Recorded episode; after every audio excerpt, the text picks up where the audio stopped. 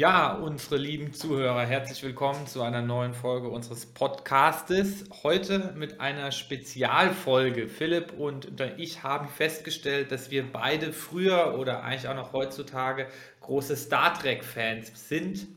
Und äh, wir wollen jetzt mal äh, besprechen, warum wir große Star Trek-Fans sind, wollen vielleicht versuchen, die Brücke zu, ähm, äh, zu dem Krypto-Umfeld ähm, zu schlagen, wenn uns die, das gelingt, was sicher eine Herausforderung darstellen wird. Aber vielleicht mal, Philipp, äh, mal direkt an dich die Frage oder zwei Fragen. Einmal, was gefällt dir an Star Trek? Warum bist du Star Trek-Fan? Und um das Ganze gleich eine Spur irgendwie tiefer zu legen, Hast du ähm, eine spezifische dann eine Serie von Star Trek? Da gibt es ja mittlerweile, äh, glaube ich, mit den irgendwie neun, äh, die verfügbar sind, zehn bis zwölf äh, verschiedene Serien. Hast du da so ein Favorite, Philipp?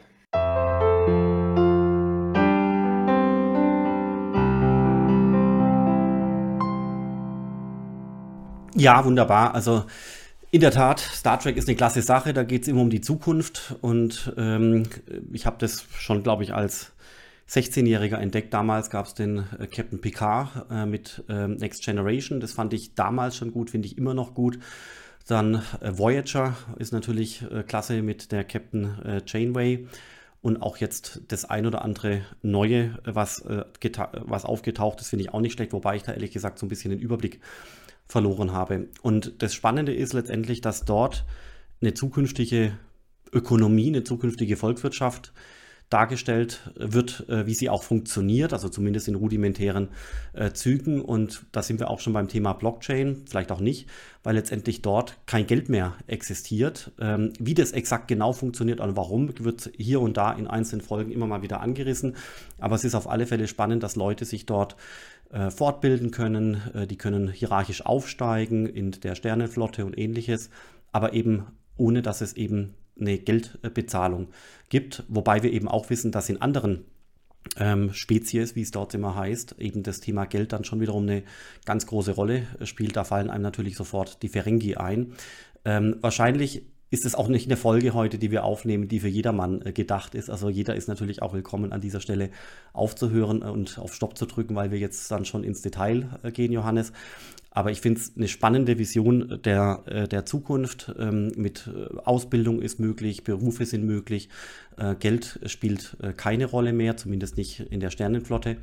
Und ähm, insofern finde ich es einfach nach wie vor faszinierend und ähm, ich habe auch die ähm, Voyager, Star Trek Voyager, auch sogar zweimal angeschaut. Also das heißt, es wird gefühlt auch gar nicht ähm, altmodisch, sondern das kann man immer wieder anschauen. Das ist eine, eine wirklich eine klasse Sache. Sehr beeindruckt hat mich äh, die Technik. Ich hatte mir auch damals äh, das, das Technical Manual gekauft von der äh, Enterprise D, äh, wo dann auch beschrieben wird, zum Beispiel, wie die Schwerkraft erzeugt wird. Da wird auch äh, besprochen, wie äh, mit Partikeln umgegangen wird, damit das Holodeck zum Beispiel überhaupt existieren kann. Wir erinnern uns, das Holodeck ist ja eigentlich sowas wie ein Metaverse, ähm, aber in materieller Form, wo dann eben die Leute sich nicht nur aufhalten können in einem digitalen Raum, sondern eben auch noch äh, mit physischen Widerständen zu tun haben. Also quasi, wenn ich dort was anfasse, dann ist es, fühlt sich tatsächlich eben genauso an wie in echt. Ähm, und zahlreiche Aspekte hier, also sowohl die ja gut, die ökonomischen, aber auch die, die technischen von der Inspiration her finde ich spannend. Und äh, einige von den Gedanken, die ja dort angelegt sind, kann man ja auch teilweise heute schon erkennen. Zum Beispiel der 3D-Drucker ist nichts anderes als äh, eben die Art und Weise, wie dort Gegenstände gebaut äh, werden. Zum Beispiel, wenn ich eine Tasse Tee haben möchte, dann kommt die Tasse eben mehr oder weniger live gedruckt, inklusive Tee, aus äh, den Geräten raus. Auch die Art und Weise, wie mit Datenanalytik umgegangen wird, die Screens und so weiter, erinnern einen schon auch so teilweise daran, äh, wie zum Beispiel heute die Computer funktionieren. Und spannend ist auch der Tricorder, den die Leute mit sich rumtragen, also dieses kleine Gerät, was äh, alle möglichen Sensoren hat äh, und zur Kommunikation sich eignet, ist eigentlich in Teilen sowas wie das heutige Smartphone mit all seinen Apps und Funktionen, Sensoren und Datenstreams von, für alle möglichen Apps. Vielleicht das mal zum Start, äh, Johannes. Frage zurück an dich. Ähm, wie siehst du denn das? Und würde mich mal interessieren, wir haben ja, obwohl wir uns jetzt schon seit Jahren kennen, noch nie über das Thema gesprochen. Und äh, deswegen freue ich mich sehr drauf, deine Meinung zu dem Thema zu hören. Ja, dafür sind wir jetzt hier, Philipp, im Podcast, um das mal, äh, um das mal irgendwie nachzuholen. Also vielleicht von meiner Seite aus vorneweg. Also ich finde Star Trek äh, die nächste, also dann die nächste dann Generation, diese Next Generation ähm, heißt es mit Jean-Luc Picard finde ich von allen dann Serien, die es da gibt, mit Abstand die beste hier, muss ich sagen. Also Voyager habe ich auch gesehen, fand ich so mittelgut, was vielleicht jetzt dein Favorite war, Philipp. Also ich war dann ähm, sehr großer Fan. Da habe ich bestimmt auch dann alle Folgen drei bis viermal gesehen. Die liefen so dann im 87 ging das irgendwie los. Ähm, das war kurz nachdem ich geboren wurde, aber das wurde dann immer wieder und wiederholt im Fernsehen. Ähm, was ich an der Serie spannend finde, ist einmal so dann hier die Technik, die hast du eben schon skizziert in manchen Bereichen. Darauf können wir auch gleich nochmal ähm, genauer eingehen, aber natürlich auch die ganzen hier gesellschaftspolitischen dann irgendwie Implikationen, die du angesprochen hast. Ähm, dass es kein Geld mehr gibt dass eine Berufstätigkeit nicht mehr danach ausgerichtet wird, irgendwie Lohn hier dann zu verdienen, sondern dass quasi jeder frei entscheiden kann. Die Diskussion haben wir häufig mit dem bedingungslosen Grundeinkommen, dass jeder quasi frei entscheiden kann, was er gerne machen möchte, damit seine Zeit verbringen kann und dass eben ähm, der Lohn irgendwie, äh, also ähm, die Gehaltszahlung, um so den Lebensunterhalt zu bestreiten, dass die nicht mehr im Vordergrund stehen, finde ich eine sehr spannende Diskussion. Und ich glaube auch, dass sich da bei uns zumindest teilweise die Gesellschaft und die Zukunft dann hin entwickeln wird, dass man mehr nach eigener Verwirklichung strebt, als nach dem Lohn irgendwie erwerbt. Das wird in jeder Serie ähm, hier extrem thematisiert, ja, dass dort eben dann jeder tun und lassen kann, was er gerne möchte. Das ist ein äh, sehr spannender äh, das ist ein sehr spannender Aspekt. Dann werden da immer wieder so philosophische und hier gesellschaftliche Themen aufgegriffen. So Fragen, kann man irgendwie Leben gegen Leben dann abwägen? Das sind auch Fragen, äh, mit denen sich das Verfassungsgericht dann mal wieder beschäftigt. Ähm, also das ist dann ja so extrem spannend. Was da auch für philosophische Themen abgebildet werden. Äh, ja, das hat mich sehr fasziniert an der Serie, was in einer gewissen irgendwie Einfachheit, das hast du eben auch beschrieben, Philipp, irgendwie runtergebrochen, hier natürlich immer auf 50 Minuten Folge, aber so ein Thema diskutiert wird oder zumindest in den meisten Folgen äh, irgendein philosophisches Thema diskutiert wird. Dann hat man, ähm, das hast du eben auch gesagt, so Anfang so der 80er Jahre oder Mitte der 80er Jahre, wo die Serie dann entstanden ist, ähm, natürlich sich überlegt, wie sieht so eine Gesellschaft in 200 Jahren aus, ja? Und das ist etwas, was finde ich teilweise auch zu kurz noch kommt, ja, was man heutzutage auch mal tun sollte, dass man mal überlegt und da sind wir jetzt auch wieder ein bisschen im Kryptobereich. Ähm, wie wollen wir eigentlich in fünf Jahren im Leben, wie wollen wir dann in zehn Jahren leben, wie wollen wir in 100 Jahren leben und eben diese dann irgendwie technischen dann also Entwicklungen und die, die Möglichkeiten, die wir jetzt zum Beispiel gerade im Kryptobereich haben, die wir im Blockchain-Bereich haben, auch zu nehmen und einzusetzen und äh, zu fragen, welche Vorteile können wir damit generieren. Ja? Und das finde ich insbesondere, insbesondere spannend, wenn man das wie bei Star Trek so 200, 300 Jahre im Voraus spielt und überlegt, wie sieht so eine ideale Gesellschaft aus, weil es ist ja eigentlich so, dass die Menschen in der Folge. Gibt es natürlich auch so Außerirdische, hier die Klingonen, hier die Ferengi, die Romulaner und wen auch immer. Ähm, aber dass die Menschen eigentlich ihr perfektes irgendwie Setup, wenn man das so sagen kann, schon gefunden haben. Die leben quasi schon in so einer Utopie-Gesellschaft. Jeder hat Wohlstand, äh, jeder kann sich frei entfalten. Viele Krankheiten gibt es auch nicht mehr. Die meisten sind geheilt. Die, ja, die meisten sind hier geheilt und ähm, dann werden solche gesellschaftliche Themen die wir aktuell haben, die werden dann eher anhand von anderen ähm, Spezies so dann ähm, beschrieben. Du hast das eben schön ähm, geschrieben, beschrieben mit den Ferengi. Da wird eben beschrieben, was vielleicht die Nachteile sind, wenn man zu Profit irgendwie gierig ist. Bei den Klingonen wird vielleicht beschrieben, wenn man äh, zu gerne Kriege führt oder da eben äh, sehr so eine Affinität dazu hat. Und, äh, und das finde ich ganz spannend.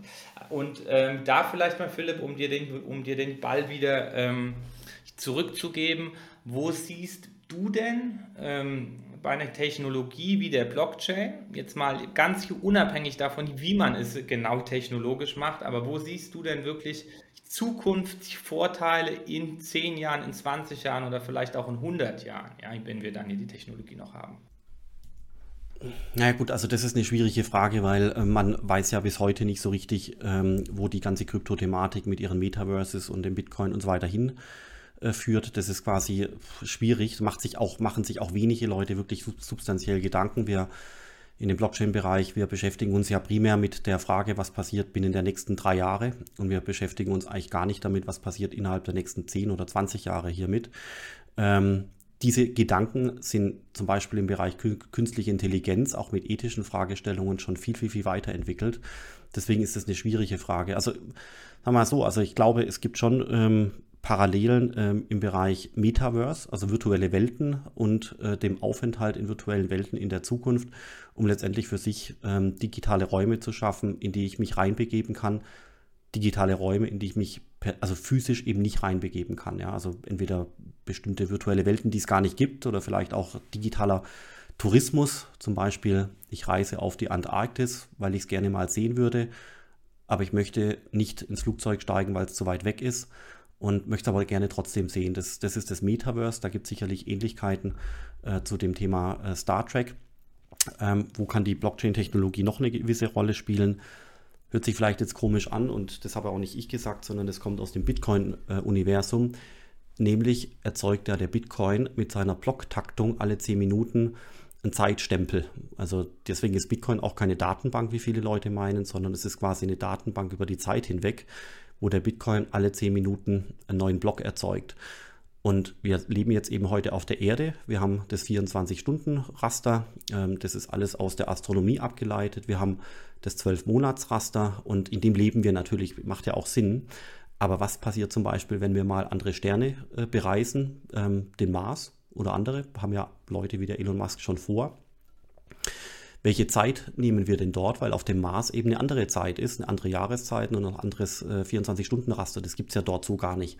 Und Leute aus dem Bitcoin-Ökosystem, die äh, denken zum Beispiel darüber nach, ob die Bitcoin-Block-Time tauglich wäre als internationales Zeitregime, um letztendlich ähm, eine internationale Zeitrasterung im 10-Minuten-Rhythmus äh, vorzunehmen. Das muss man dann natürlich abrunden, weil eben die Bitcoin-Blöcke nicht pünktlich kommen, sondern mal mit ein, zwei, drei Minuten äh, vorwärts und rückwärts. Aber trotzdem ist es eine möglicherweise internationale äh, Zeittaktung, die hier dezentral entsteht. Ja, wir, ähm, es macht ja keinen Sinn, in einer solchen Welt wie zum Beispiel der Star Trek-Welt ähm, drüber nachzudenken, wer denn die Zeit exogen vorgibt. Also heute gibt es ja äh, verschiedene Atomuhren auf der Erde, die geben die Zeittaktung vor. Unsere iPhones sind damit äh, synchronisiert und und und.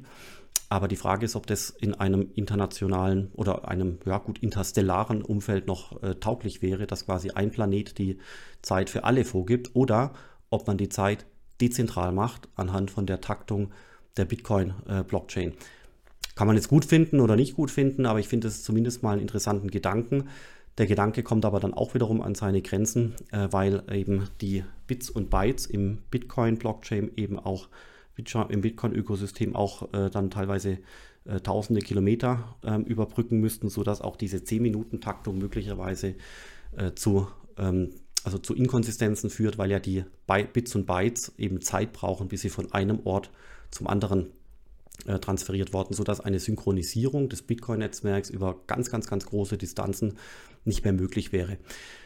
Aber auch da äh, vielleicht äh, ist ein ganz interessanter Punkt, das hatte ich mal gehört von einem Vortrag von der ESA, von der European Space Agency, die Blockchain-Technologie überlegt zu nutzen, um zum Beispiel Kommunikation verteilt zu ermöglichen, wenn zum Beispiel bei irgendeinem Satellit Kommunikation passieren muss, aber der Satellit ist hinter einem Mond oder hinter einem Stern und kann deswegen nicht erreicht werden, weil er eben nicht in der, weil eben in der direkten Funklinie zwischen Erde und äh, Satellit eben der Mond ist. Ja? Das heißt, die Signale gehen da nicht durch. Und um den um trotzdem mit, äh, dem, ähm, mit dem Satellit, Satellit kommunizieren zu können und um ihn dann auch lückenlos in die Kommunikationshistorie einbinden zu können, würde sich die Immutability der Blockchain-Technologie und auch die Dezentralität und die Verteiltheit wirklich gut eignen, weil eben die Blockchain-Technologie dafür gedacht ist, dass sich Devices aus dem Netzwerk verabschieden können. Das ist jetzt der Satellit, der hinter den Mond fliegt. Und dann aber auch wieder einklinken äh, können. Und alle Leute oder alle Devices, auch alle, alle Satelliten wären nach dieser Logik wieder wirklich perfekt miteinander äh, synchronisiert. Klar, mit dem zeitlichen Versatz und so weiter, die Blocktime, alles bekannt, aber auch das sind interessante Gedanken, in dem Fall von der ESA, wie man dort Blockchain-Technologie theoretisch einsetzen könnte, um die Kommunikation mit Himmelskörpern und Satelliten und ähnlichem äh, zu ermöglichen. Fand ich auch spannend, ja. Das heißt, das sind jetzt mal so ein paar Gedanken, die mir dazu einfallen, aber es gibt sicherlich äh, noch mehr. Was fällt dir noch ein, Johannes? Du meintest jetzt, wo man so dann hier die Technologie noch benutzen könnte, ähm, so hinausgehend jetzt über die Anwendung im Finanzmarkt, die wir ja quasi hier immer rauf und runter hier diskutieren. Ja, das ist ein, ein spannender Punkt. Ich habe jetzt gerade, als du gesprochen hast, mal überlegt im Star Trek-Universum, ob es, ob es da in einer Folge so etwas Vergleichbares gab glaube ehrlich gesagt nicht an. Das Einzige, was ich kurz gedacht habe, waren quasi die Computer, die man irgendwie nicht abschalten konnte. Da gibt es, glaube ich, ein oder zwei Folgen, die immer weiter liefen. So kann man hier die Blockchain ja eventuell auch als Datenbank verstehen, die man nicht so einfach ausschalten kann. Vielleicht kann man sie irgendwie irgendwann mal ausschalten, aber sie läuft ziemlich autark.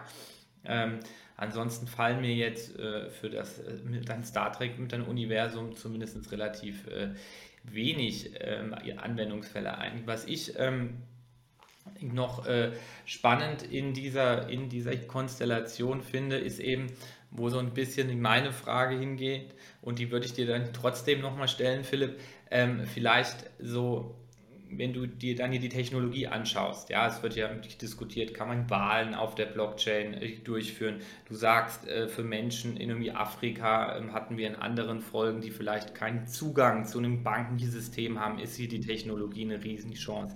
Also wo siehst du denn wirklich äh, so mal pathetisch gesprochen so ein Weltverbesserungspotenzial in dieser irgendwie Technologie? Ähm, vielleicht jetzt auch schon irgendwie aktuell oder in den nächsten zwei oder drei Jahren? Also ich glaube, genau das, was du ansprichst, ist sicherlich äh, wirklich interessant, nämlich äh, gerade die, die Inklusion aufgrund der Technologie, dass Leute, äh, die eben keine, keinen Zugang zu Intermediären haben, also zum Beispiel Banken, trotzdem am Finanzwesen äh, teilhaben äh, können, ähm, auch mit ihrer Identität. Ich glaube, das Identitätsmanagement, also quasi Identität auf Blockchain-Basis, kann hier eine große Rolle spielen, aber eben auch so eine Art äh, generelle Ledger-Basis wie Ethereum. Ähm, kleines Beispiel Libanon ist ja momentan sehr interessant, weil dort das ganze Bankenwesen zusammenbricht, äh, riesengroße Inflation und die Banken haben geschlossen, sodass die Bürger dort teilweise gar nicht mehr an ihr Geld kommen. Das heißt, selbst wenn ich dort Geld auf meinem Konto habe, komme ich nicht ran, weil die Bank geschlossen hab, hat oder weil möglicherweise der Bankautomat nicht, nicht mehr funktioniert. Und was machen die Leute dort? Die, die technisch versiert sind, die klemmen sich bildlich gesprochen an Ethereum dran und fangen an, Transaktionen zu tätigen mit US-Dollar Stablecoins auf Basis von Ethereum. Das Einzige, was ich dazu brauche, ist ja Strom, Internet und ein Handy. Und dann kann ich mit entsprechenden Apps, die QR-Code fähig sind, Gelder transferieren, wenn ich zum Beispiel jemandem Geld überweisen möchte für eine Dienstleistung oder für ein Produkt. Und äh, dann kann ich quasi über eine über einen externen Ledger, der unabhängig ist von dem Land, was nicht in der Lage ist, eine funktionierende Bankeninfrastruktur mehr bereitzustellen, beginnen, ähm, Transaktionen zu tätigen, Ersparnisse zu tätigen und, und, und, eben notiert in US-Dollar.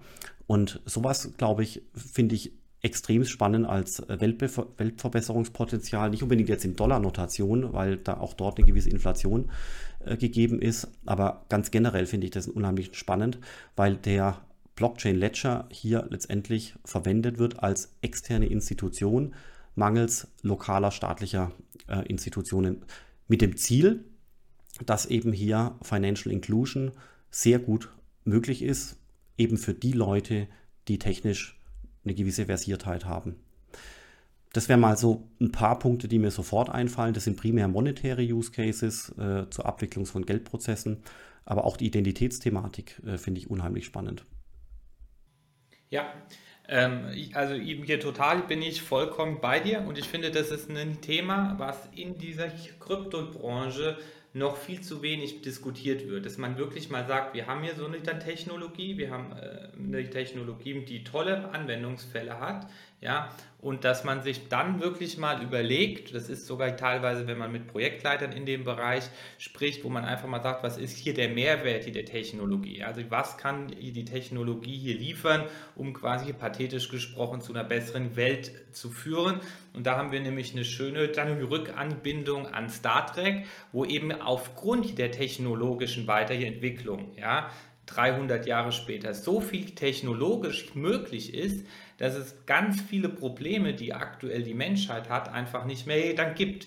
Nehmen wir zum Beispiel dann irgendwie Beamen, ja, wenn du dich weltweit irgendwo hin beamen kannst, ja, dann hast du diese ganzen Themen mit ähm, Transport, mit Reisen, mit den ganzen mit den ganzen Themen, die da hinten dran hängen, irgendwie die Ressourcen, die verbraucht werden, so die Umwelt, die belastet wird hast du eigentlich das komplette Thema dann aufgearbeitet. Äh, ja, es spielt einfach keine Rolle mehr.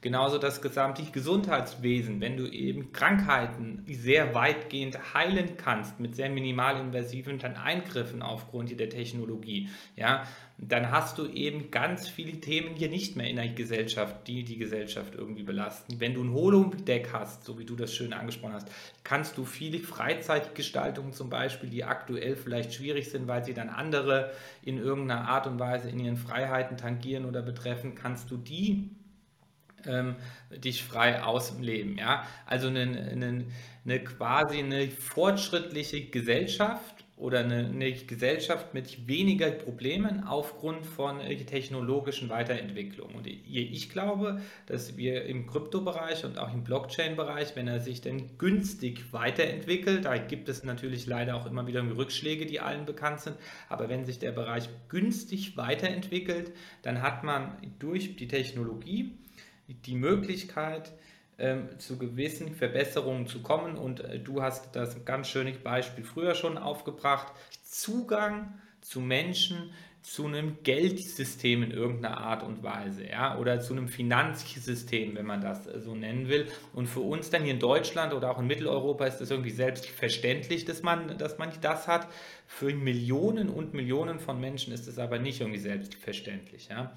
Und so die Identitätsthematik, die du hier angesprochen hast, was du damit meinst, nur wenn ich da kurz nachfragen darf, ist, also hier dann hier, wenn ich hier dann in Deutschland hier lebe, habe ich eine Geburtsurkunde, ich habe einen Personalausweis, gewisse Daten sind über mich gespeichert, ich bin ähm, ich habe eine Steuernummer, ich bin als Person ähm, quasi darstellbar und greifbar. Und du meinst jetzt, ähm, dass man das auch irgendwie losgelöst von der Staatlichkeit haben könnte?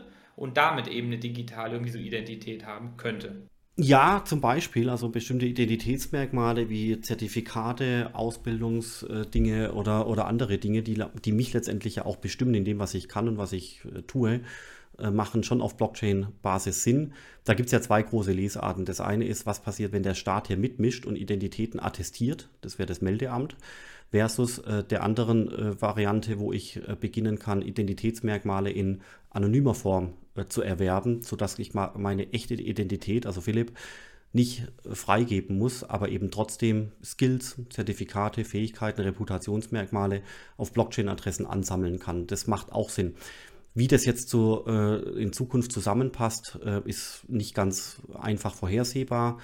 Äh, generell kann man sagen, was ich vorher schon gemeint hatte, es gibt viel zu wenig Überlegungen äh, dazu, wie, was die Blockchain-Technologie also wirklich in der, in der mittelfernen Zukunft plus fünf, plus zehn Jahre zustanden, zustande wäre zu leisten. Das liegt aber auch daran, dass eben meistens das Thema Krypto, auch mit Bitcoin, komplett unterschätzt wird. Wenn man über Bitcoin spricht äh, zum Beispiel, dann äh, hat man meistens die nächsten Monate im Blick, vielleicht auch die nächsten zwölf Monate. Da geht es dann darum, ob man als Bank eine Lizenz äh, einwirbt oder auch auf Mika-Ebene in der Europäischen Union eine entsprechende Lizenz äh, bekommt. Aber warum und weshalb das sinnvoll sein könnte in der äh, ferneren Zukunft, fünf bis zehn Jahre, darüber macht sich eigentlich momentan kaum jemand wirklich intensive Gedanken. Die Leute finden die Technologie spannend, merken, sie müssen da was tun, aber wo der Kryptobereich, Ethereum, Stablecoins, DeFi, NFTs, Web3 und auch insbesondere der Bitcoin hinführen werden, fehlt aus meiner Sicht äh, komplett. Da gibt es auch wenig substantiierte Forschungsarbeiten, die mal so eine Fernprognose ermöglichen. In der Welt von 2019 gab es durchaus ein paar White Papers, die die, äh, die, die Fernanwendungen der Blockchain-Anwendungen thematisiert haben, also dezentrale Energiesysteme und ähnliches. Aber das sind alles Enterprise-Überlegungen gewesen, die Stand heute momentan, wie ich finde, nicht mehr diskutiert werden. Deswegen ist da aus meiner Sicht jetzt inzwischen so eine Art Lücke aufgebrochen. Allerdings hast du innerhalb des Bitcoin-Ökosystems eben äh, die Zukunftsforscher in Anführungszeichen, die sich mit der Zukunft und Bitcoin beschäftigen. Die sehen dann den Bitcoin als primäres ähm, Währungsinstrument. Und auch bei Ethereum siehst du die Leute, die Ethereum als Weltcomputer ansehen, äh, als General Ledger mit allen möglichen Daten obendrauf. Da gibt es dann schon. Aber so in den Kreisen, Johannes, in denen wir verkehren, fehlen diese Gedanken eigentlich meistens äh, an äh, mir. Ja, da hast du recht, Philipp. Jetzt vielleicht eine dann Abschlussfrage, weil wir nähern uns auch schon äh, wieder so der Ende der Zeit. Wenn du eine deiner Lieblings-Technologie, wir haben ja verschiedene ähm, andiskutiert, ähm, eine Lieblingstechnologie, die du vielleicht jetzt am liebsten zu Hause hättest oder die du jetzt schon äh, zur Verfügung hättest, was wäre das, Philipp, für dich? Dann, dann jetzt so dann die Reisemöglichkeiten mit deiner Lichtgeschwindigkeit, also irgendwie Beamen, die Phaser, was, äh, was, was wäre das für dich, Philipp, und warum? Gute Frage. Ja, schwierig. Also ich, äh, ich glaube, die, die, die Holodecks äh, finde ich spannend. Äh, da gibt es ja zahlreiche Folgen, wo dann äh, eine Reise in die Geschichte möglich ist zum Beispiel. Das finde ich äh, extrem spannend. Äh, dann die, ähm, auch die, die Art und Weise, wie dort mit Computern interagiert wird, mit den ganzen Displays und auch der Computer, ähm, der Arbeit übernimmt. Also hier analysiere Datenpaket XYZ und so weiter. Das, also Sensorik und Datenverarbeitung, das finde ich auch außergewöhnlich spannend Gerade das Letztere ist, glaube ich, gar nicht so weit weg. Und ich bin mal gespannt, Johannes, ob es Leute gibt in dem Metaverse, die sich gerade von Star Trek beeinflussen lassen und vielleicht ein Star Trek Metaverse kreieren als virtuelle Welt. Das fände ich irre spannend, da würde ich sofort einsteigen. Ähm, ebenfalls äh, spannend äh, wäre die Frage, was, wie hätte denn eigentlich äh, Star Trek oder generell Raumschiff Enterprise ausgesehen, hätte man den Bitcoin zu dem Zeitpunkt schon gekannt. Ja, vielleicht hätte das die Story maßgeblich beeinflusst. Weiß ich nicht. Aber das sind so Dinge, die ich glaube ich, die man sich so manchmal vorstellt, ist alles noch ganz weit weg. Äh, und ich denke mal, wir müssen auch erstmal den Kryptowinter durchstehen, bis wir dann vielleicht auch mit ein bisschen Aufatmen nächstes Jahr im Sommer vielleicht uns wieder solche fundamentalen Gedanken machen können. Ich denke, genau, das war, mal schön, deine Aussagen äh, zu dem Thema zu hören, Johannes. Äh, freue ich mich auf die nächste Folge zu dem Thema. Sehr gerne, Philipp. Vielen Dank.